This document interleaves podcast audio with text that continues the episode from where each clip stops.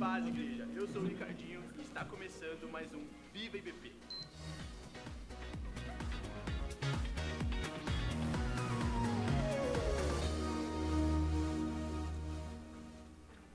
É com muita alegria que convidamos a todos os membros da Igreja Batista do Povo para o lançamento do segundo livro do nosso pastor de missões, Samuel Silva.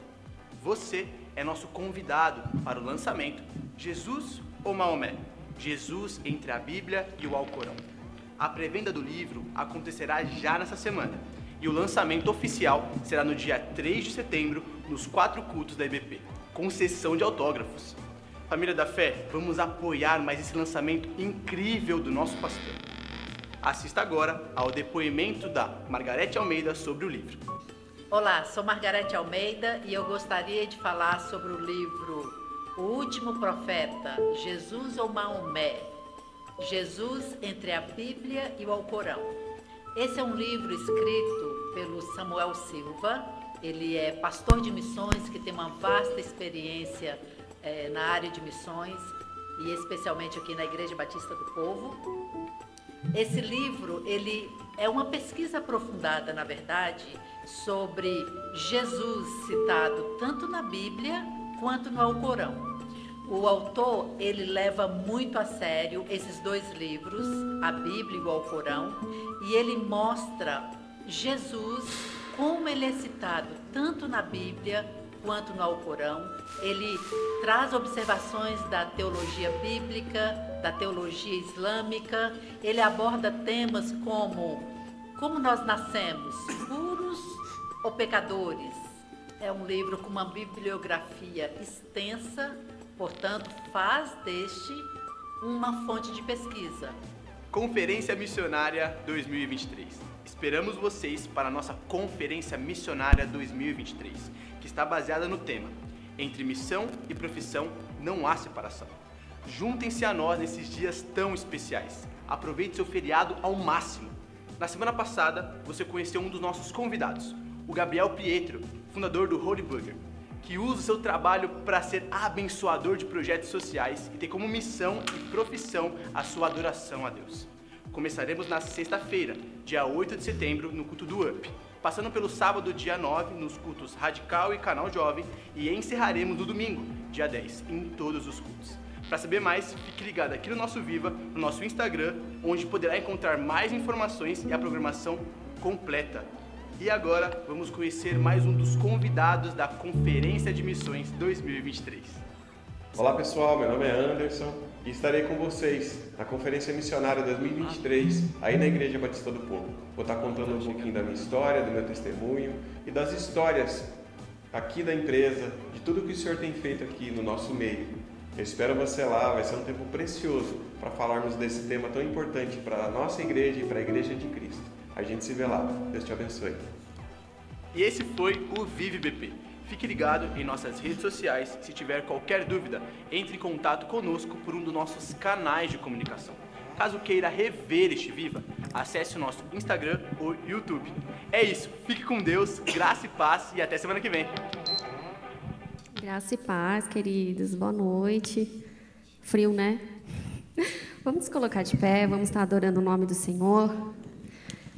Vamos fazer desse momento nossa adoração. Às vezes, na correria do dia a dia, a gente fala: Poxa, a gente não separou um momento para louvar e para adorar. Então, Deus está te dando essa oportunidade de fazer esse momento um momento de louvor, um momento de adoração, um momento que você pode colocar as suas dores, as suas aflições, as suas angústias na presença do Senhor. Amém? de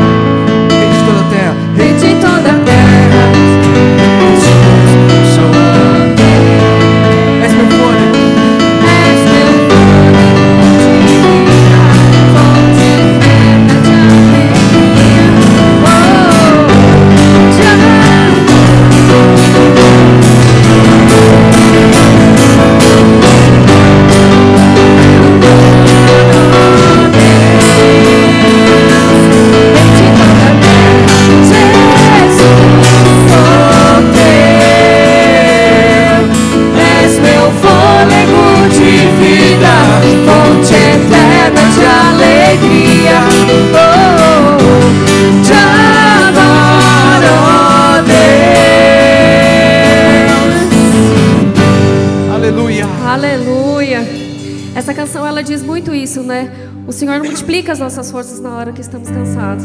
E muitas vezes nós não entendemos o momento que a gente está passando. Às vezes, muitas vezes nós nos questionamos e perguntamos, Senhor, por que, que a gente está passando por essa situação? Por que, que o Senhor disse, o Senhor vai nos dar a vitória? Mas muitas vezes o Senhor nos permite passar para a situação e quando nós estamos na situação, Deus vai lá e nos tira de lá. Foi assim com Daniel na cova dos leões. Deus não evitou que o Daniel fosse para a cova, mas Deus livrou o Daniel lá dentro. E a mesma coisa da sarça dente, a mesma coisa quando eles foram para a fornalha. Deus não evitou que eles fossem para a fornalha, mas lá dentro Deus não deixou que eles fossem consumidos. E que assim possa ser a nossa confiança naquele que é poderoso, naquele que pode todas as coisas. Então é nessa presença, neste momento, que nós queremos estar que nós queremos adorar, que nós queremos em tudo, em Deus, entregar os nossos anseios, entregar ao Senhor as nossas aflições. Que o Senhor esteja, Pai, realmente cuidando de nós, fazendo de todas as coisas, Pai, o nosso refúgio, Senhor. A tua presença seja a nossa fortaleza. Que possamos ter o privilégio, Pai, de te chamar de Paizinho. Aba, Pai, Pai. Colocamos diante de Ti, Pai, as nossas vidas. Colocamos diante de Ti tudo aquilo, Pai, que nos consumiu durante esta semana, Senhor. Ó, oh, Pai, só o Senhor sabe. Só o Senhor sabe como os teus filhos chegaram aqui, Pai. Que possamos sair daqui, Pai, renovados, revigorados, fortalecidos, ó Pai, em Ti. Fortalecidos naquele, ó Pai, que pode todas as coisas.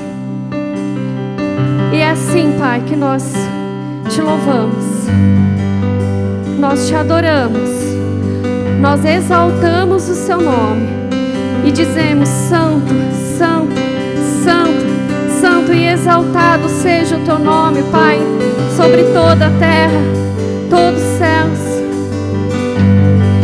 Fica conosco, Pai, nessa noite. Fica conosco em tudo aquilo que temos colocado diante de Ti, Pai. Ouve, Senhor Jesus, a voz do nosso coração. Ouve, Senhor Jesus, as nossas lamentações, os nossos anseios. Ouve, Senhor, as nossas dores. Mas muito mais do que isso, Pai, nós temos um Deus um Deus poderoso, um Deus que nos livra do mal, um Deus que caminha conosco, um Deus que faz nova todas as coisas e que as suas misericórdias se renovam a cada manhã, Pai. Santo, Santo, e bendizemos o teu nome sobre toda a terra e sobre os céus.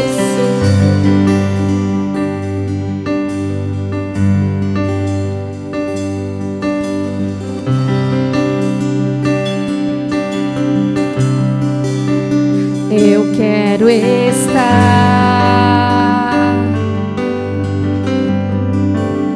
neste lugar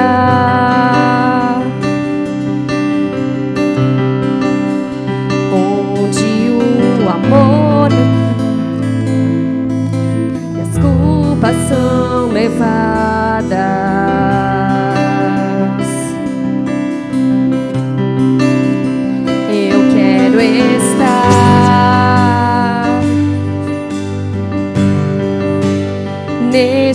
Lugar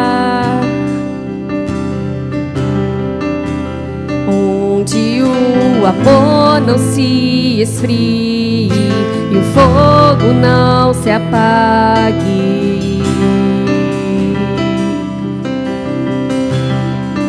Em tua presença, Senhor Jesus.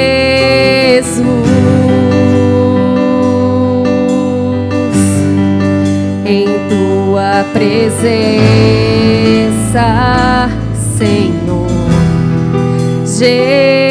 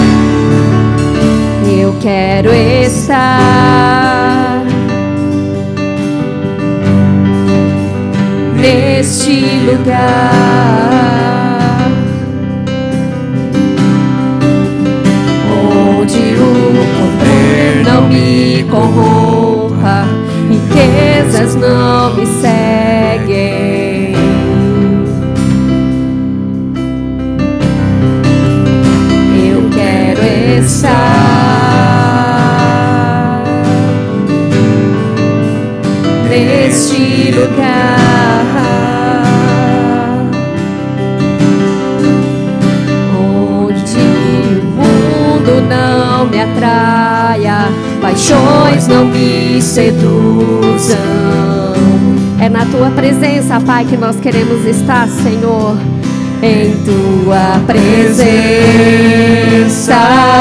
Senhor Jesus. Não existe melhor lugar, Pai. Estamos na tua presença, em Senhor. Em tua presença. É aqui, Senhor, Pai, que estamos nessa noite. Jesus.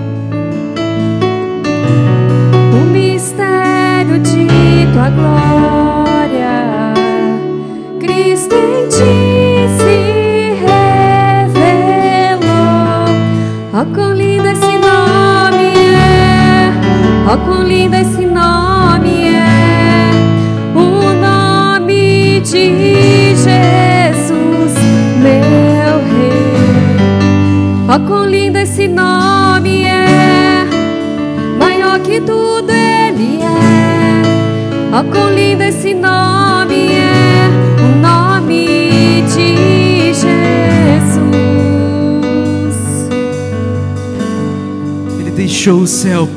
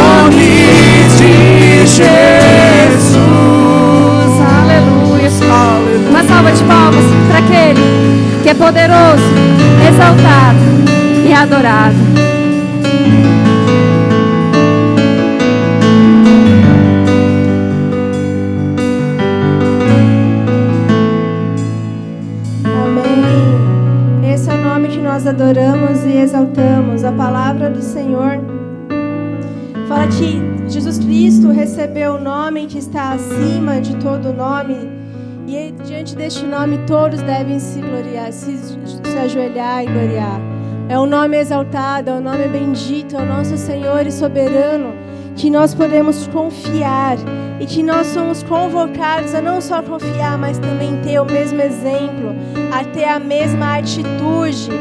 Filipenses 2 fala, Filipenses 2:5 fala assim: "Entende em vós o mesmo sentimento que houve também em Cristo Jesus, pois ele, subsistindo em forma de Deus, não julgou como usurpação o ser igual a Deus, antes a si mesmo se esvaziou, assumindo a forma de servo, tornando-se em semelhança de homens, e reconhecido em figura humana, a si mesmo se humilhou."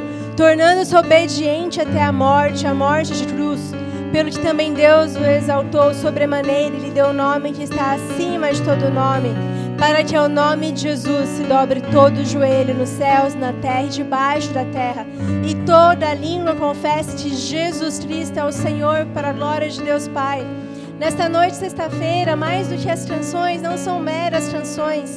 As canções, o louvor também são orações que nós fazemos ao Senhor, que nós entoamos a Ele. Quando nós estamos dizendo, este é o nome acima de todos o nome, não há nome igual, maior, nome maior ou igual ao nome de Jesus. É nós nos rendemos a Ele, nos glorificando, tendo isso aqui em mente sabendo que nós não estamos falando com um Deus qualquer, nós não estamos falando simplesmente com uma imagem, com uma ideia, com uma filosofia, nós estamos falando com o Criador dos céus e da terra. Nós estamos falando com Jesus Cristo, nosso Senhor, aquele que morreu, a morte mais vergonhosa que existia, a morte de cruz. Nós só estamos aqui por causa dessa morte. Nós só estamos aqui por causa do teu sacrifício. Como diz a palavra, Cristo morreu a nossa morte para que nele nós tivéssemos vida. E mais do que vida neste momento, mas a vida eterna. Nós, nós éramos dignos de condenação e Deus ele seria justo se tivesse nos condenado, mas por causa do seu amor, por causa da sua graça, por causa da sua misericórdia, ele nos salvou. Eu gostaria de que a gente cantasse mais uma vez esse refrão. Não cantando apenas como se fosse uma outra canção. Não cantando apenas porque o som está tão bonito, mas cantando porque nós fomos resgatados, sabendo de onde Deus nos tirou, louvando, exaltando o nosso Senhor, que é digno do nosso verdadeiro e sincero louvor. Vamos cantar uma vez, sabendo quem é Jesus Cristo, confessando esse nome. morte venceste, o véu rompeste, a tumba vazia agora está. Céu te adora, proclama tua glória, pois ressuscitaste vivo está. És invencível.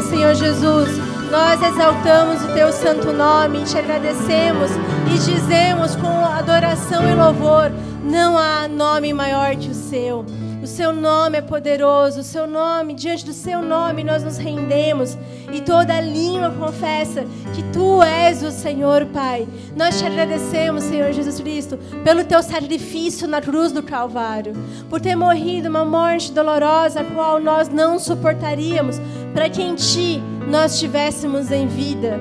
Nós estávamos separados do Pai, fomos novamente reconciliados graças ao Senhor Jesus Cristo. E hoje nós conseguimos permanecer e perseverar dia após dia, graças ao seu amor e à sua fidelidade e à promessa do Espírito Santo que se cumpriu em Pentecostes e graças ao Senhor Santo Espírito que testifica sobre Cristo em nós. Nós encontramos força, nós encontramos consolo, nós somos sustentados para permanecer firme proclamando o evangelho das boas novas. Eu peço a ti nessa noite, Senhor, trabalhe em nossas mentes, trabalhe em nosso coração, trazendo, Pai, a tua palavra, aquilo que o Senhor quer que nós realmente compreendamos de ti.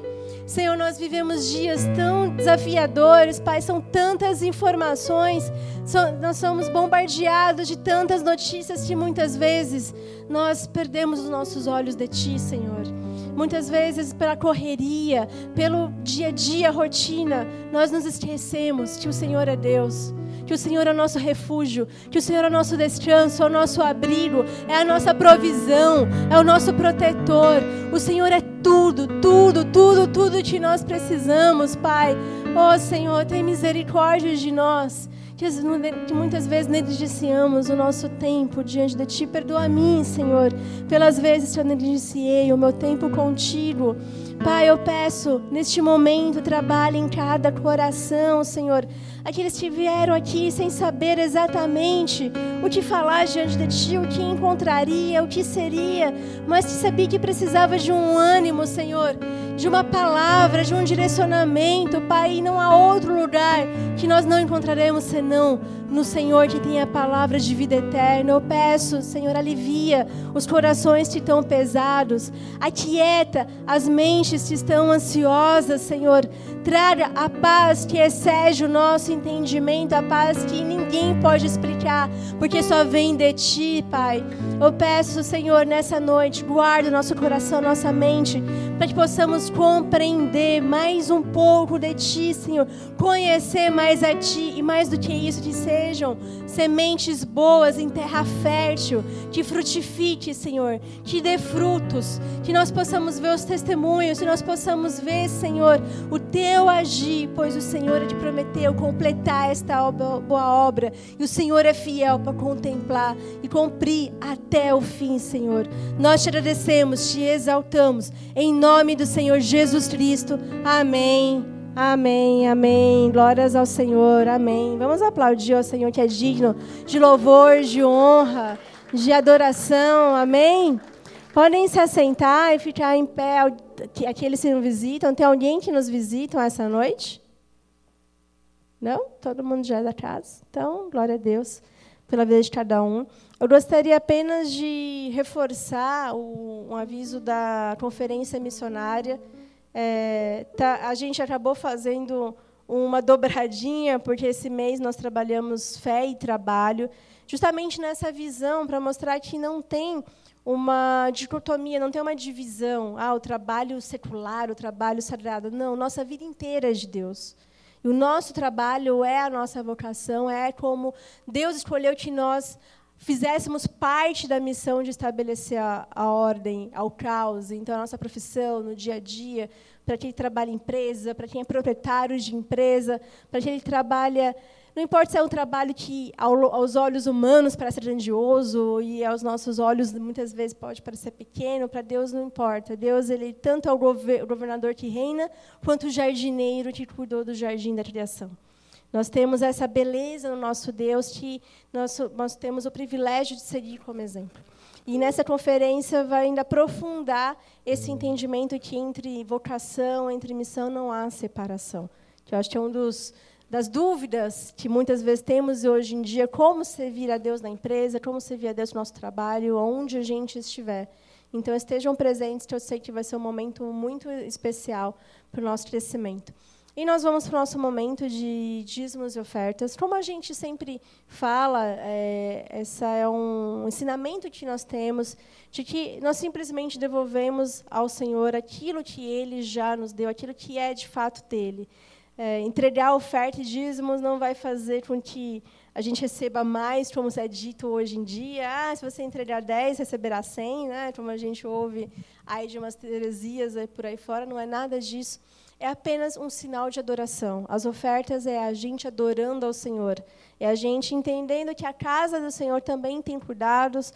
Eu sempre falo isso, eu gosto, gosto de falar que eu acho que uma das coisas que eu mais tenho orgulho da nossa igreja é o trabalho missionário, são os nossos missionários, são todos os projetos sociais que a gente tem do INSET, da BCP, e toda a estrutura que a gente busca também oferecer para os nossos irmãos para que a gente possa acolher desde as crianças, todas as gerações. Então, é uma forma da gente também cuidar da nossa casa, porque a igreja é a nossa casa, é o lugar que nós também temos o nosso acolhimento, que é a nossa família. Então, da mesma forma que nós cuidamos da nossa casa de segunda a sábado, domingo, a gente também cuida da nossa casa aqui, que a gente vem em alguns momentos aqui na igreja. Então, seja um momento também de adoração. Ali estão as informações da igreja, aqui estão as salvas para quem quiser a entregar aqui, então vamos celebrar o Senhor por meio das ofertas.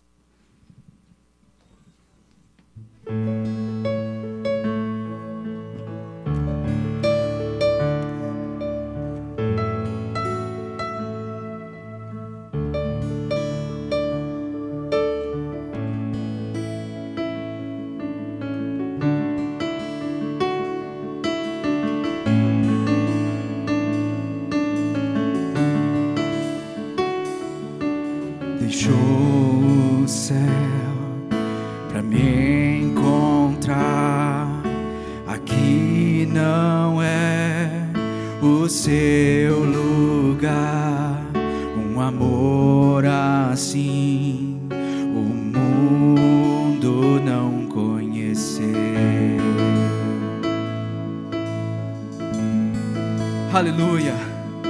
Naquela cruz se entregou o teu perdão, me alcançou um amor assim o mundo não conheceu. Cante no altar seja sempre exaltado. Cante. Aleluia, Ele é o Filho de Deus, deixou a sua glória, morreu em meu lugar.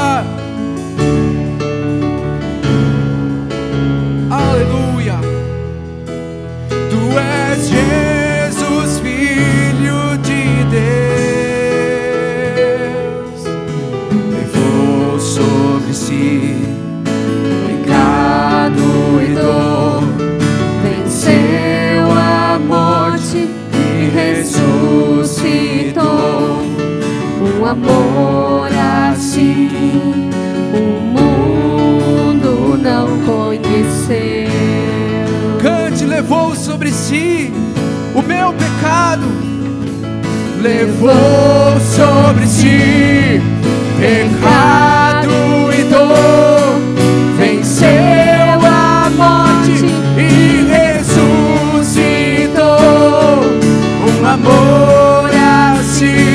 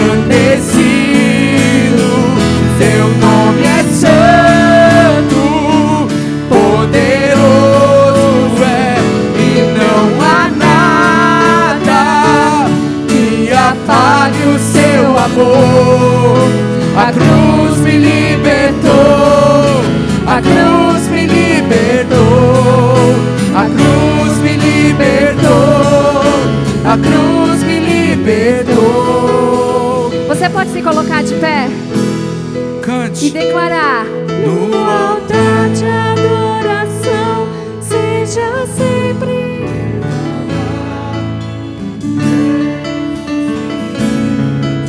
Exalte, exalte o nome do Pai.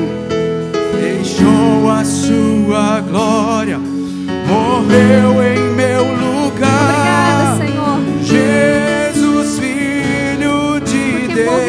No altar cruz para nos cante, salvar. no altar de adoração, seja sempre exaltado. Jesus, filho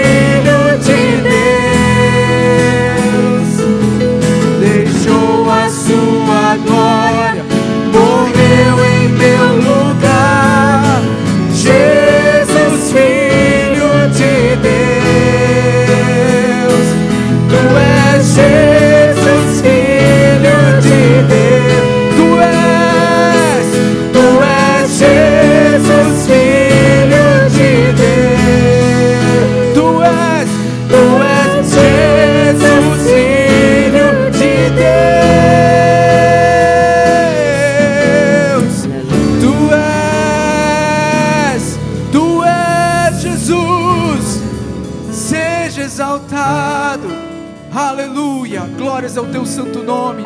Aplauda esse nome poderoso. Aleluia. Ele é digno. Aleluia.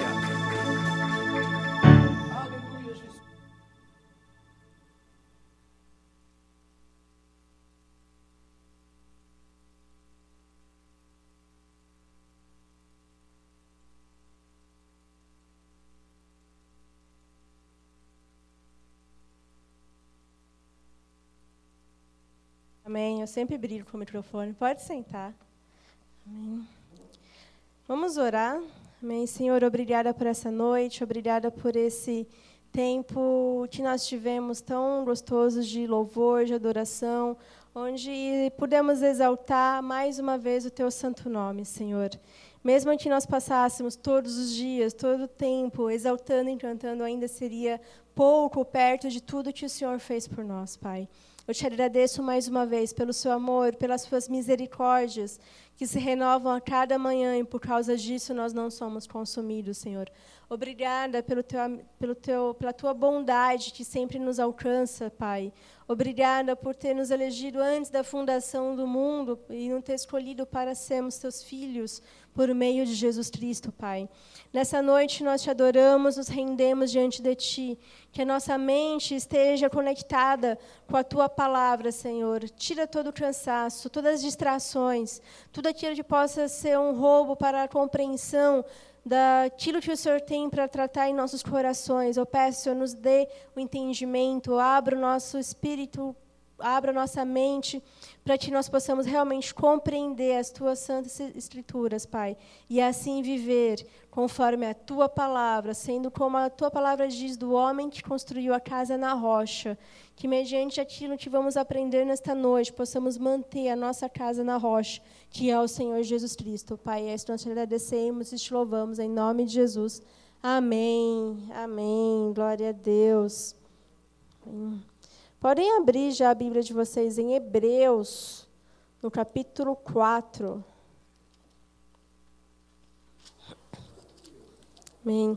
Interessante que esse, hoje eu estava percebendo que eu estava trabalhando muitos textos do Antigo Testamento e normalmente eu tra sempre trabalhei muitos textos do Novo.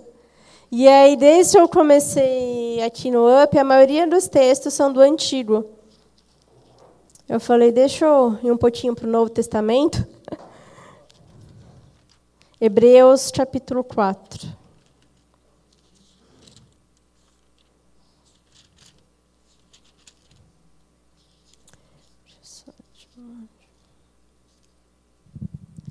A gente tem trabalhado nesse mês, como eu falei brevemente, sobre fé e trabalho. Esse é um tema que eu sempre gostei bastante e eu sei que é um tema bem da, das no, do nosso dia, da nossa época, quer dizer, né, do, do nosso tempo, onde é, a gente tem muitas dúvidas de como servir a Deus. Muitas vezes o nosso trabalho ali, ordinário, corriqueiro, simples, parece tão pequeno diante de uma grandeza da criação, mas tudo isso aponta para a glória do Senhor. Tudo isso é dentro do propósito dele de estabelecer a sua ordem. E quando a gente olha para a palavra, principalmente para o apóstolo Paulo, que eu acredito que é um dos maiores exemplos disso, Deus usou a inteligência, conhecimento, a profissão dele para honra e glória do seu santo nome. Então, ao longo desse mês, a gente foi trabalhando também desafios que nós temos na nossa época. É, hoje, ser cristão está começando a ficar um pouquinho mais difícil, não tanto igual aos países que sofrem com uma perseguição acentuada, mas alguns preconceitos, alguns julgamentos, ah, principalmente dos último, do último ano para cá, por N fatores, nós temos vivido um tempo que afirmar nossa fé é uma ofensa. É, todas as outras coisas não ofendem, mas simplesmente o fato de crer em Jesus Cristo é uma ofensa. A gente pode até falar de Deus, Podemos até falar que existe alguém lá em cima, mas quando falamos o nome de Jesus Cristo, a situação muda. Que nos confronta? Eu lembro, uma vez estava na entrevista daquele ator que fez Paixão de Cristo, o Jim Travis, isso, que ele, uma vez estava vendo um relato de uma pessoa que falou que durante a cena do filme onde Jesus, onde ele, né, representando Jesus, é chicoteado e ali quem assistiu o filme sabe que eles fizeram de uma forma bem realista, bem violenta. E a pessoa no cinema virou o rosto. Ela falou, é uma, senhora, ela não quis ver a cena. E, e ele falou, é fácil a gente virar o nosso rosto para a cruz de Cristo, porque aquilo aponta para os nossos pecados, aquilo aponta a nossa vergonha, então é mais fácil virar o rosto. E hoje nós vivemos uma geração onde as pessoas estão virando o rosto quando a gente fala o nome de Jesus Cristo, porque elas sabem que isso implica uma transformação de vida. Mas mesmo assim, nós devemos eh, testemunhar. Nós não devemos nos desanimar como a palavra nos exorta. Quando o apóstolo Paulo falou a Timóteo, pregue a palavra a tempo e a fora de tempo, o sentido deste texto é pregue a palavra quando for favorável e quando não for favorável. Não importa o tempo, a era, pregue a palavra, mesmo que haja riscos, pregue a palavra. E nós vivemos um período que às vezes não é tão favorável, mas devemos pregar, seja por palavras, principalmente por nosso testemunho, porque o que as pessoas vão olhar se aquilo que nós falamos é coerente com aquilo que estamos vivendo, da forma que nós agimos. Então, seja qual for a sua profissão, nós devemos sempre pensar: estou glorificando a Deus com as minhas atitudes? A forma que eu estou lidando com o meu chefe ou com os meus liderados está glorificando a Jesus?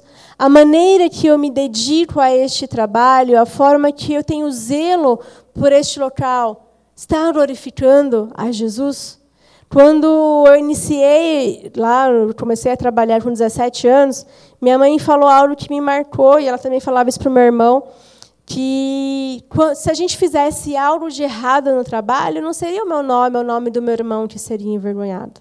Seria o nome de Jesus Cristo. Porque nós somos ministros dele, nós somos representantes dele. Então a gente estaria colocando em xeque o nome de Cristo e não o meu nome ou o meu sobrenome. E isso, foi, isso sempre foi o que me, que me motivou a, e me ajudou também a não separar trabalho e fé, mas entender que caminha juntos. Então, isso a gente tem trabalhado é, ao longo desse mês e vai continuar ainda na, na conferência missionária com o que o pastor Samuel planejou. Mas hoje eu queria chamar a atenção para uma outra situação que está dentro também do tema de trabalho e que acho que a gente desaprendeu, que é descansar. O que é de fato o descanso. E principalmente o que a Bíblia nos ensina sobre descanso. Porque a Bíblia é um livro maravilhoso.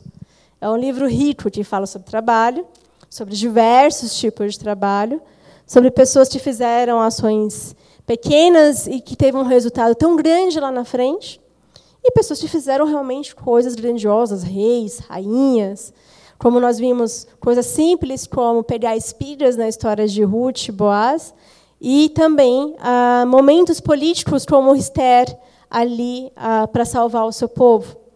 Mas também existe a fase do descanso. E talvez nós somos a geração que menos sabe descansar. Que talvez se eu perguntar para vocês, qual que é, o que é descansar? Será que a gente sabe dizer? Ah, é ficar em casa de noite, assistir Netflix, comendo pipoca. Pode ser uma opção. Ah, ir para a praia. Também, gostoso para a praia, é bom olhar para a natureza. Ah, é ficar olhando rede social sem pensar em nada, só rolando feed ali, sem nenhuma preocupação. Pode ser. São opções que a gente tem em relação a para poder descansar. Mas será que é isso que Deus nos ensina sobre o descanso? É, porque que mesmo com tantas opções de lazer que nós temos, temos Netflix, outros streams, temos, podemos ir para a praia, tem praia aqui perto. Hoje é fácil viajar, podemos ir para um outro lugar durante as férias, temos acesso a muito mais é, oportunidades, condições de lazer, podemos ir para um parque, marcar de sair com os amigos, e mesmo assim parece que não estamos descansando. Parece que a nossa mente desaprendeu a parar. E as mulheres talvez até falem para os homens, como eu falo, que inveja da caixa do nada. Como eu queria ter essa caixa do nada que os homens têm de ficar sentado, olhando. Aí a gente olha e fala: Você está pensando? Nada. Mas como assim não está pensando em nada? Não é possível não pensar em nada. A nossa cabeça é um pouco complexo. Isso como assim está pensando em nada? Tem que estar tá pensando em alguma coisa não é? E tem até um autor, é, um sociólogo é chinês, né, o Bin, como é que fala? Bin Chuhan, Bin Chuhan. Ele escreveu um livro em 2010 que chama A Sociedade do Cansaço, um livrinho assim pequeno, muito interessante, que ele fala logo no começo que cada era tem as suas doenças. E houve uma era que as doenças eram, todos, eram todas por causa de bactérias até descobrirem a penicilina e aí virem, virem os outros medicamentos. A nossa era é a era dos transtornos mentais. É a era do cansaço. E aí ele traz várias reflexões sobre a, a gente também ser uma geração do positivo. A gente não sabe olhar para as frustrações, para as perdas, para os desastres, a não ter tantas coisas. Nós somos uma geração com acesso a muita coisa. Nenhuma geração teve acesso a tanta informação, tantas oportunidades para viajar, para fazer intercâmbio, enfim. E que a gente também sempre está em busca do resultado. Uma geração muito positiva, porque sempre quer o sucesso. A gente não sabe lidar com as frustrações e com as perdas. A gente tem que ser bem sucedido no negócio. Eu até lembrei testemunho do Maurício, quando ele falou da gestão das empresas, né, dos primeiros problemas que teve. É como se a gente não pudesse perder uma empresa logo de cara, a gente, ou ter um problema pra, no trabalho, no primeiro emprego, ser mandado embora. A gente não foi ensinado a isso, não, a gente foi ensinado a, a empreender e dar certo. É, trabalhe enquanto eles dormem. É a frase que se tem hoje em dia. Faça sempre mais do que os outros, vá sempre mais além, faça o melhor. Mas, e, mas a gente muitas vezes não mensura o quanto nós estamos nos empenhando para algo que a gente nem sabe por quê. E não é aqui também incentivando a preguiça, incentivando a mediocridade. O que eu estou querendo falar é nós perdemos o equilíbrio. Nós perdemos a harmonia entre fazer bem feito o que tem de ser feito e também saber o tempo de parar e descansar a nossa mente. Não apenas para ter a, o nosso cérebro no lugar, poder descansar para a semana, mas entender a luz da palavra, o que isso significa. E como nós somos uma geração que não para, principalmente com uma cidade como São Paulo, que nos leva ter esse ritmo, parece que é errado a gente sair do trabalho seis horas da tarde, mesmo sendo nosso horário. A, gente também é uma geração que está hoje, por exemplo, eu estava pesquisando um pouco, uma coisa que eu sempre pesquiso, a questão de saúde mental. E aí, desde a da pandemia, depois da pandemia até aqui, foi um período em que mais pessoas tiveram casos de burnout. Mais ainda do que no período da pandemia. Provavelmente são resquícios né, do que foi acumulando de lá até aqui. E também muitas outras doenças estão vindo à tona, como TDAH, a gente está descobrindo coisas que a gente nem sabia que às vezes tem ou não tem, espectro autista em mulheres, que antes eh, não era tão comum saber, e agora estão tendo novos diagnósticos. Enfim, a gente tem aí um desafio de uma geração que realmente está sendo levada ao seu limite, esquecendo que nosso corpo é frágil, esquecendo que nós somos pó, que nós somos vulneráveis, tendo dificuldade de lidar com a própria vulnerabilidade. É, isso também é muito do, é, da questão da revolução industrial e do capitalismo. Eu não vou fazer uma crítica nesse sentido, porque eu acredito que é uma faca de dois gumes. Tem coisas boas, mas também tem coisas que nós devemos analisar.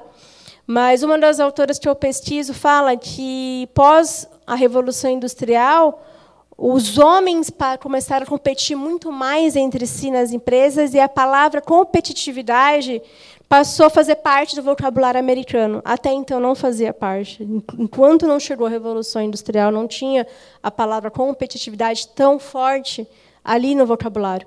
E aí o homem foi incorporando essa figura da, da, do selvagem, do imoral, daquele que está ali sempre ah, indo além com toda a sua força, enfim, tem que superar. A mulher foi tendo um papel um pouco mais ainda da casa, da feminilidade, aquilo da sensibilidade. Mas essas situações foram mudando muito a nossa visão de, de nós mesmos, do aquilo que Deus planejou para nós, como seres humanos. Nós fomos, de uma certa forma, engolidos por essa realidade que temos hoje em dia. E aí a gente precisa voltar a aprender o básico, que é descansar. E eu não falo de uma forma como se eu soubesse, eu não sei. Quando eu estava preparando, eu lembrei de uma coisa que a gente escuta no seminário, na aula de homilética, que é que a gente aprende a preparar sermão, que os professores falam assim para a gente: o primeiro ouvido a ouvir a palavra é o nosso, é o meu. E eu sou uma pessoa que vem de uma família que trabalha muito. Meu pai trabalha muito, meu irmão trabalha muito, eu trabalho muito e eu gosto de trabalhar. Aí a gente vive numa cidade que te incentiva e premia, te recompensa por trabalhar muito. Então, Realmente, eu tenho passado por um processo de, de aprender a descansar, de aprender que isso é agradável a Deus. E aprender que de, não descansar é um pecado. E aí, como que a gente sabe que descansar é um pecado? Porque, primeiro, está nos mandamentos. Quando a gente olha ali os dez mandamentos, não matarás, não adulterarás, não roubarás, a gente testa o quarto mandamento, é o descanso do sábado. Está ali. E aí depois vem o restante dos mandamentos, como se o descansar fosse ali um meio do que Deus está falando para Moisés. Porque ele está lembrando aquilo que Deus estabeleceu na criação. Deus criou todas as coisas e descansou no sétimo dia. E aí a gente pensa, puxa, parece estranho Deus descansar. Será que Deus estava cansado ali no sétimo dia, então ele precisou ficar numa rede ali balançando, tomando uma aguinha de coco. Na verdade, quando a gente olha para o relato da criação, quando falamos sobre isso em Caos em Ordem, a gente viu que o relato da criação estava refutando outros mitos que existiam. E um dos mitos era que os deuses, quando eles estavam no templo descansando, significava que eles também estavam governando. Então, o relato de Gênesis ele está justamente confrontando aquela ideia que existia no mundo pagão dos deuses e mostrando que o nosso Deus é o Deus soberano que governa a terra, que habita a terra e que criou todas as coisas, todo o, todo o universo para ser o seu local de habitação. E quando fala que ele descansou, está justamente mostrando ele tem um governo, ele pode descansar, mas não quer dizer que as coisas da terra, da criação, pararam de funcionar. Justamente tudo continua funcionando em perfeita ordem, porque Ele é soberano, Ele é, tem o um governo de todas as coisas. Então, o descanso mostra que Deus está no controle. E é interessante que, quando a gente olha depois, quando isso se transforma em lei nos mandamentos, além de se tornar uma lei nos dez mandamentos, ah, que é para guardar o sábado do Senhor, isso entra em outras leis de Moisés, como o do descanso da terra, que eles iriam plantar por seis anos, e a terra deveria ter um descanso no sétimo ano. Inclusive, até na agricultura, tem uma questão da terra ficar um período sem plantio para ela poder se recuperar. E um dos motivos que o povo de Israel foi parar no exílio é porque eles não respeitaram esse período de descanso que não era só não plantar, mas para apontar que mesmo não plantando, que mesmo não tendo a colheita, Deus continuava provendo. Porque ele estava no controle, porque a terra pertencia a ele, porque o povo pertencia a ele, e nele todos poderiam descansar. Tanto que depois dos, de sete anos, a cada tinha o tempo de descanso de sete em sete anos, ah, de seis, é, isso, de sete, sete anos. E quando chegava sete vezes sete, te dava 49, que ia para 50, eu só sei isso por causa da Bíblia, porque eu sou ruim em matemática.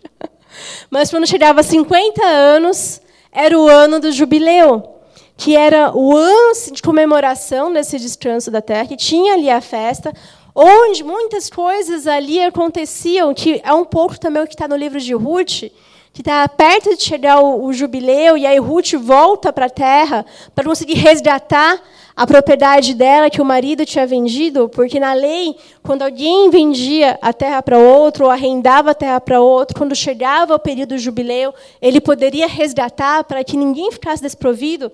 Isso estava mostrando que, que Deus ele cuida de tudo, e tudo, na verdade, é dele. As leis são dele, a terra é dele, e ele determina como que devem ser as coisas. E o povo não confiou, não descansou, e isso provocou a ira de Deus. E a gente entra aqui em Hebreus 4, onde o autor vai falar um pouquinho disso, já trazendo para a realidade de Cristo, já nos levando a entender o que significa esse descanso do Senhor. No verso 1 fala o seguinte, de, do capítulo 4. Visto que nos foi deixada a promessa de entrarmos no descanso de Deus, que nenhum de vocês pense que falhou, pois as boas novas foram pregadas também a nós, tanto quanto a eles. Mas a mensagem que eles ouviram nada lhes valeu, pois não foi acompanhada de fé. Por aqueles que a ouviram, pois nós, os que cremos, é que entramos naquele descanso, conforme Deus disse. Assim jurei na minha ira, jamais entrarão no meu descanso. Embora suas obras estivessem concluídas desde a criação do mundo, pois em certo lugar ele falou sobre o sétimo dia, nestas palavras, no sétimo dia Deus descansou de toda a obra que realizara, e de novo, na passagem citada há pouco diz: jamais entrarão no meu descanso. Portanto, resta entrarem alguns naquele descanso, e aqueles aqui anteriormente, as boas novas foram pregadas, não entraram por causa da desobediência. Por isso, Deus estabelece outra vez um determinado dia, chamando hoje, ao declarar muito tempo depois, por meio de Davi, de acordo com o que fora dito antes. Se hoje vocês ouvirem a sua voz, não endureçam o coração. Porque se Josué lhes tivesse dado descanso, Deus não teria falado posteriormente a respeito de outro dia. Assim, ainda resta um descanso sabático para o povo de Deus. Pois todo aquele que entra no descanso de Deus também descansa das suas, obras, como Deus descansou das suas. Portanto, esforcemo-nos por entrar nesse descanso, para que ninguém venha cair seguindo aquele exemplo de desobediência. Pois a palavra de Deus é viva e eficaz, e mais afiada que qualquer espada de dois gumes ele penetra até o ponto de dividir a alma, espírito, juntas e medulas, e julga os pensamentos e intenções do coração. Nada em toda a criação está oculto aos olhos de Deus. Tudo está descoberto e exposto diante dos olhos daquele a quem havemos de prestar contas. Então, aqui o capítulo de Hebreus está justamente retomando toda aquela ideia que a gente estava falando até agora em relação ao Antigo Testamento. Quem aqui já fez escola bíblica ministerial? Já fez EBM? Tem ali o Marcos, que é um dos professores da EBM. Ninguém fez? Então, próximo semestre, façam o favor de se inscrever na EBM. Tem, o que eu vou falar tem um pouco a ver do que a gente trabalha na escola bíblica, que essa relação do que aconteceu no Antigo Testamento e o que depois acontece no Novo Testamento. Aqui, o autor está trabalhando justamente a desobediência do povo de Israel no deserto. Porque eles não entraram ali na terra prometida. A geração que entrou não foi a geração que saiu do Egito. Porque a geração que saiu do Egito saiu de lá fisicamente, mas não em coração. O coração deles estavam preso às cebolas, aos pães, às festas e ao que eles sofriam ali no deserto. E, ou melhor, no Egito. E quando eles saem, logo depois, se a gente olha ali no relato do Pentateuco, o que eles fazem? Murmuram a Deus. Quando a gente está ali olhando o Êxodo, Deus abre o Mar Vermelho, eles veem o exército de Faraó se, é, se afogando. Não passa cinco minutos ali na nossa mente, não sei o tempo de tudo, mas cinco minutos depois, já estavam reclamando, ó, oh, saudade das cebolas do Egito. E a gente vê que por muitas, muitas situações o povo agiu em rebeldia diante de Deus. Quando Deus promete a provisão do maná e das cordonizes, qual que é a ordem? Colher a quantidade diária, não colher para o dia seguinte, porque Deus iria prover todos os dias, porque Ele estava se revelando ao povo que Ele era o Deus do Senhor. O único dia que eles poderiam pegar uma porção dobrada era sexta, porque sábado era o dia do descanso. O que eles fizeram? Pegaram um monte. No dia seguinte, estava tudo podre. Por quê? Desobediência. E o que Deus estava ali mostrando quando ele institui a lei do descanso, o sabático, ali com a lei de Moisés, quando ele estabelece esse princípio do, da provisão, e vou dar o maná até sexta-feira, no sábado você espera a porção dobrada, porque o sábado é o descanso. O povo tinha acabado de sair de um contexto de escravidão. Eles eram escravos no Egito. Eles, ao todo tempo, estavam ali sofrendo todo o martírio de serem escravos. E o que o Senhor estava ensinando? Vocês são livres em mim agora. Há um descanso em mim, vocês não são mais escravos. Existe o tempo de trabalhar e existe o tempo de descansar. É algo didático. O que Deus estava ensinando é: há um tempo para cada situação, há um tempo para cada coisa. Então, se vai trabalhar, trabalhe bem. Se vai descansar, descanse no Senhor. Não acumule as tarefas, não tente acumular aquilo que não deve ser acumulado, mas faça o que tem de ser feito. Quando eu estava pensando nisso, eu me lembrei da época da, empresa que eu trabalhei antes de vir para a igreja. Alguns colegas meus tinham um comportamento interessante. A empresa tinha um horário, tem, acho ainda, um horário flexível. A gente não tinha um horário fixo de bater o cartão. Eu sempre gostei de chegar cedo, e, e aí eu lembro que o pessoal chegava entre 9 e 10 horas. Aí eu chegava entre 9 e 10 horas e ia para o café. Aí eles iam lá para a Copa, o bando, tomar café. E ficava lá meia hora. Meia hora, 40 minutos, tomando café. Aí dava 11 horas, ah, agora vamos trabalhar. Meio-dia, hum, hora do almoço. Aí, meio-dia, saía para almoçar. Aí voltava uma, uma e meia. Aí, quando chegava quatro horas, café de novo. E ficava lá no café. Quando ia voltar, já era quase cinco horas. E aí o projeto? Porque a gente trabalhava com projetos, tinha os prazos, tinha que mandar para o cliente, tinham várias áreas envolvidas. Às vezes eu esperava uma outra área mandar para mim, e aí a outra área atrasava, quando ia atrás do pessoal, o pessoal estava no café e atrasando o meu trabalho, não é? E aí, quando eu olhava, tá, tipo, 8, 9, 10 horas da noite lá trabalhando. E com um monte de horas extras. Lá, um banco de horas lá, tinha gente 40, 80 horas de banco. Tinha projeto para tudo isso de horas? Não. Mas por quê? Não administrava o tempo. Eu sempre ficava com hora negativa, na verdade. Ainda mais quando eu estudava. E eu não atrasava os projetos. Inclusive, eu sempre falei que a faculdade me ensinou a como organizar o meu tempo, porque eu não tinha como ficar até mais tarde, eu tinha que sair para aula, então eu chegava mais cedo e eu não ficava 40, 50 minutos no café. Eu olhava o que eu tinha que fazer e fazia ali. Foi o que me ensinou a organizar o meu tempo. Então, eu estava lembrando disso, de quantas vezes a gente perde tempo com besteira. Aí, hoje, está na moda do TDAH. Todo mundo tem TDAH. Todo mundo tem algum déficit de atenção. Não, meu querido, é só deixar o celular no silencioso. É só não levar 40, 50 minutos no café. Não é? Ou alguns, sim, possuem TDAH, mas é uma minoria que tem. Não é todo mundo que tem. Nós nos perdemos em muitos estímulos. E aí, em vez de fazer o que devemos fazer naquele tempo que o nosso cérebro está saudável, a gente está com distrações. E aí, no momento que é para a gente descansar, estamos pensando no que a gente deixou de fazer, ou o que tem para fazer, mas não adianta, tem de esperar outro, ou não é o dia, vai ser só na segunda-feira, mas no sábado a gente já está se martirizando pelo que tem que começar a fazer na segunda-feira. Então, quando a gente olha para o exemplo bíblico, quando a gente olha para a organização de Deus, nós servimos um Deus é organizado. Nós servimos um Deus que nos ensina. Existe o trabalho de segunda a sexta, de, ou melhor, de domingo ali no caso do Antigo Testamento. Mas sábado é o dia do descanso.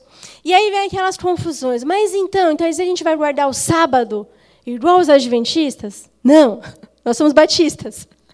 Nós não vamos guardar. Como que nós entendemos o sábado do Senhor? Como simbólico, como algo didático, para nos ensinar, existe o tempo do descanso. Porque o que está acontecendo ali no Antigo Testamento, no deserto, o que acontece depois com o povo de Israel, terão momentos que, do, que o povo não obedece o descanso e fica apenas trabalhando, que é inclusive o que está sendo falado em Hebreus 3, quando fala que os seus antepassados me colocaram à prova e não guardaram o meu descanso, não guardaram, ou melhor, não entraram no descanso de Deus. Tiveram momentos de Israel que eles não guardaram o sábado, continuaram fazendo as atividades. Depois houve uma outra fase em Israel, quando aí vem Jesus Cristo, que o sábado se torna um objeto de adoração e não o sentido do descanso, que é quando a gente tem aqueles momentos em que Jesus está lá no sábado com os discípulos, estão catando espigas, ele cura um enfermo e os fariseus estão perguntando: e aí, como assim? Você cura de sábado? Os seus discípulos é, é, pegam espigas de sábado? Então, o que Jesus está mostrando? Que Ele é o Senhor do sábado, que Ele é o Senhor do descanso, e que os apóstolos, que naquele momento os discípulos dele, estavam descansando nele. Eles poderiam executar aquelas tarefas. Não era pecado colher as espigas no sábado, não era pecado é, curar no sábado. Mas é pecado não saber descansar, porque também nós tivemos momentos que Jesus descansou, como na tempestade, momentos bem atípicos, né? Jesus descansou com um barco ali à deriva no mar. Então nós vamos entendendo que o que a Bíblia está nos ensinando, que o ato do nosso descanso está apontando para a nossa confiança em Deus. É algo que faz bem para o nosso físico, é algo que sim vai fazer bem para a nossa saúde mental, que vai fazer bem para que a gente se recupere, para que a gente tenha ali um momento de prazer, um momento de satisfação, mas ao mesmo tempo está apontando para algo maior, que é o nosso descanso eterno em Cristo. Porque o, o, a questão simbólica do sábado, que nós vamos ver isso depois, no, aqui no Novo Testamento, está justamente apontando para aquele descanso da glória eterna. Para aquele descanso quando todo o sofrimento, quando toda a dor encerrar. E que nós vamos ter a paz com Deus pela eternidade. Então, aqui no livro de Hebreus, é justamente isso que o autor está trazendo. De um lado, nós tivemos o povo de Israel, que não soube descansar e desobedeceu a Deus, e provocou a ira de Deus, e não entrou no descanso dele, a geração ela não entrou no deserto. No entanto, o que o autor está falando, não seja como eles. E a gente vê isso muito no Testamento, por isso que eu falei, faça um EBM. Porque a gente entende que aqui, muitas coisas que estão ali no Antigo Testamento como leis, igual a questão do sábado, que era uma lei a ser cumprida, a gente entende no Novo Testamento como um princípio da nossa natureza justificada em Cristo Jesus. Como diz, se antes estavam escrita, escrito, a lei estava escrita em tábuas de pedra, agora elas estão escritas no nosso coração. Então a gente não descansa, a gente não cumpre os mandamentos porque elas estão numa tábua de pedra. Mas mediante Jesus Cristo, mediante a ação do Espírito Santo, que é o selo da salvação, o nosso coração é transformado. E aí nós vamos entendendo que a nossa natureza também vai sendo transformada. E não se, não se trata de simplesmente cumprir uma lei pela lei, mas cumprir um princípio que aponta para a glória de Deus. Então, o povo do deserto, não tinha a figura de Cristo, mas nós temos. E a partir em Jesus Cristo, nós aprendemos que podemos sim descansar. Que é aquilo que a palavra fala da paz que excede entendimento. Nós não entendemos todas as coisas, nós não entendemos tudo o que acontece nos nossos dias. Nós não sabemos o dia de amanhã. Como a própria palavra nos exorta, basta cada dia o vosso mal, não andeis ansiosos por coisa alguma. Não, vocês não são mais importantes que os lírios dos campos, do que os pássaros. Nós somos mais importantes do que isso para Deus. Então viva um dia de cada vez buscando o reino de Deus em primeiro lugar. E todas as outras coisas vos serão acrescentadas. O que Jesus está dizendo aí? Viva um dia de cada vez, porque Deus está cuidando de todas as coisas. Não andeis ansiosos por coisa alguma. Isso significa o quê? Entender a paz, que mesmo não sabendo dia de amanhã, eu confio em Deus. Eu confio que Ele é bom, que Ele continua sendo Deus. Como diz a canção do Paulo Baruch, mesmo Deus fazendo, não fazendo, Ele continua sendo Deus. Ele continua sendo bom.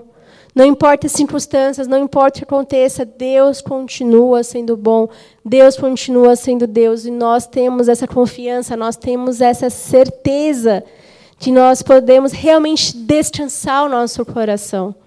E aí, quando a gente olha para isso, significa que não, então não precisamos planejar nada? Claro que vamos planejar. Claro que vamos fazer ali o mínimo do que a gente precisa, cuidar da nossa vida, aquilo que é necessário para que a gente possa cumprir com as nossas atividades, mas sabendo que Deus pode mudar, sabendo que Deus está no controle, confiando no poder, confiando na soberania de Deus em todas as coisas. O mal que aflige muito a nossa época, que causa todos esses dilemas, esses transtornos, é porque nós estamos confiando mais no nosso braço. Nós confiamos mais no planejamento do que no Deus que nos ensina a planejar.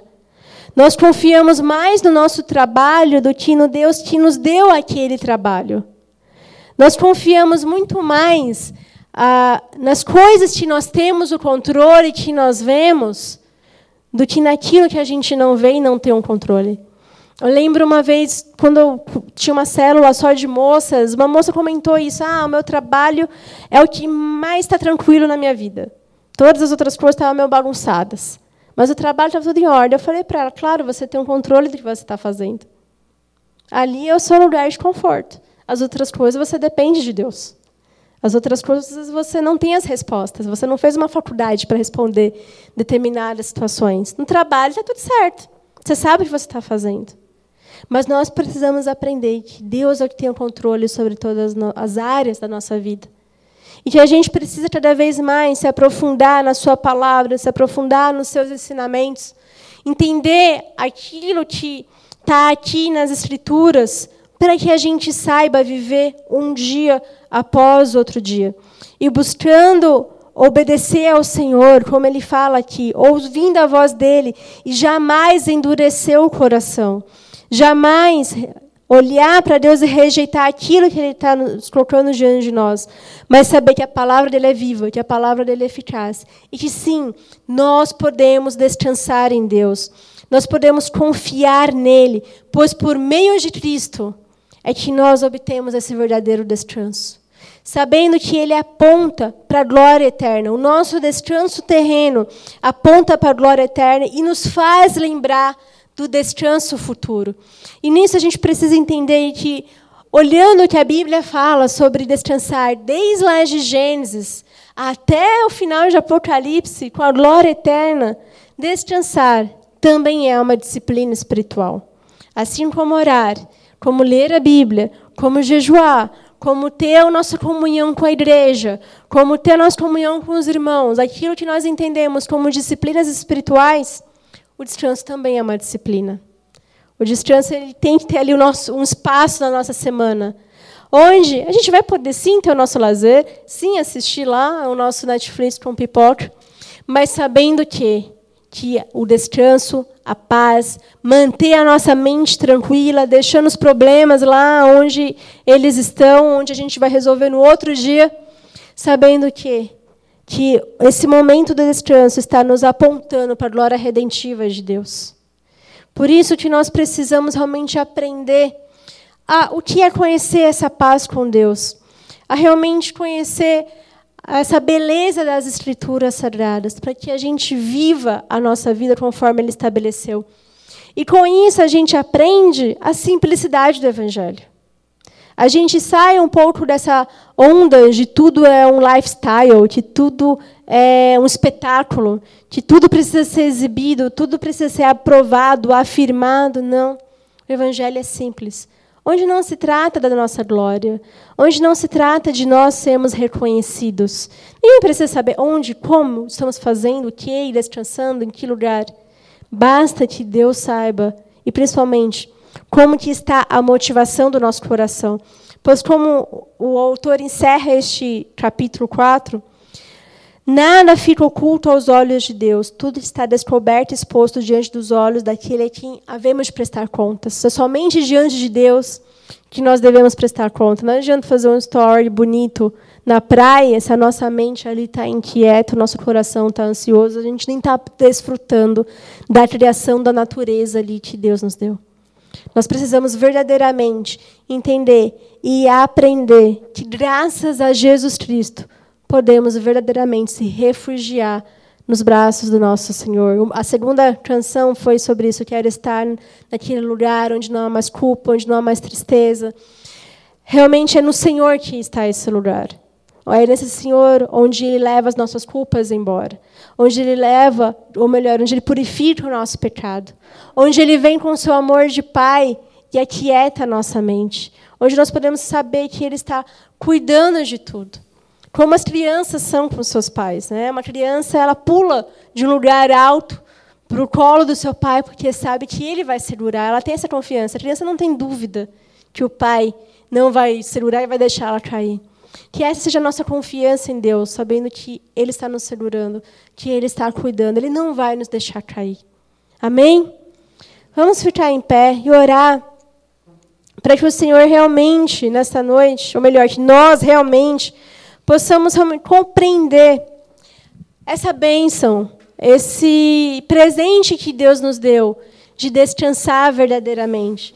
Não importa que quando a gente abre lá o nosso Instagram, tem essas pessoas dizendo durma enquanto eles dormem, faça isso. Tem bastante é, influencer, bastante coach falando isso. Ah, enquanto minha família dorme, eu estou aqui trabalhando até uma, duas, três da manhã.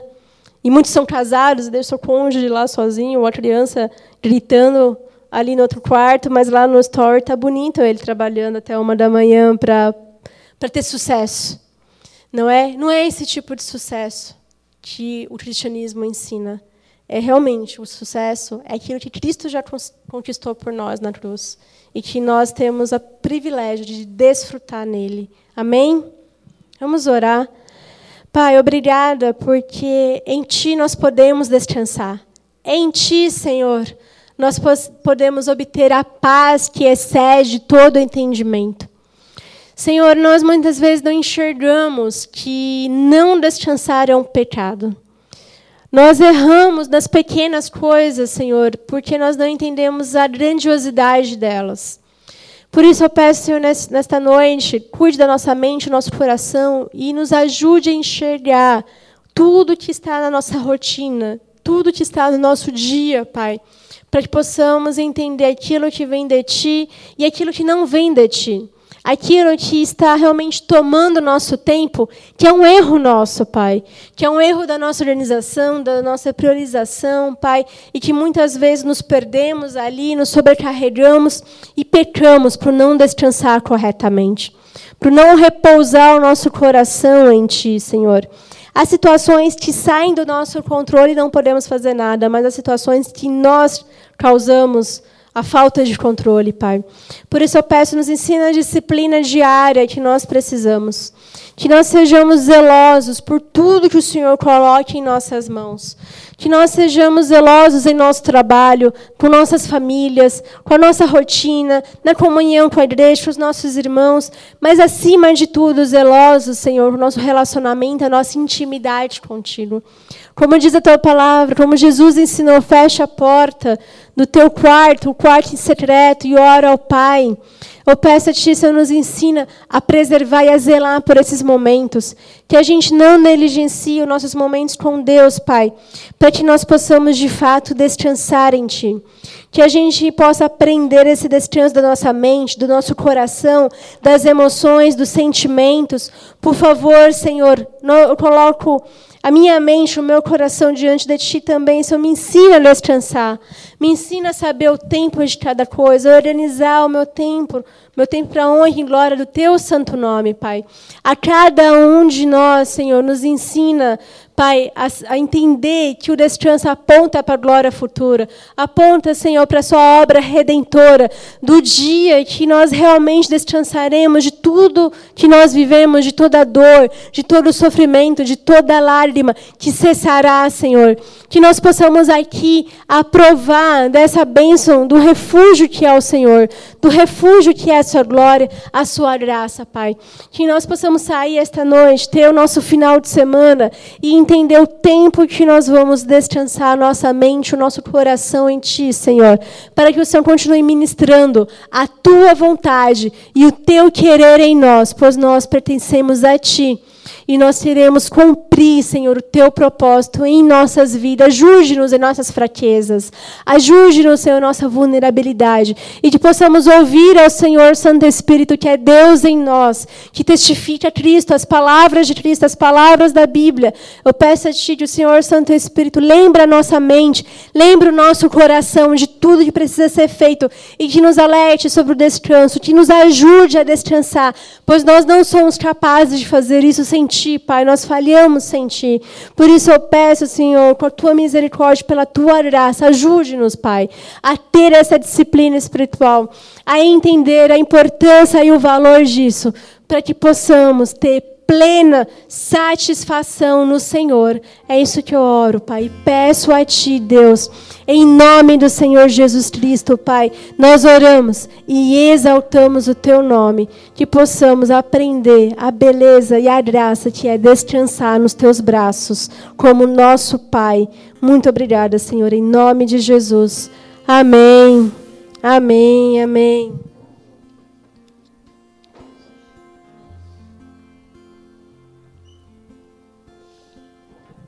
Amém, meus queridos. Glória ao Senhor. Que realmente possamos aprender o valor do descanso. Que isso seja uma verdade para nós, no nosso dia a dia. Sabendo que o Senhor cuida de nós, como Jesus disse: o meu fardo é leve e o jugo é suave.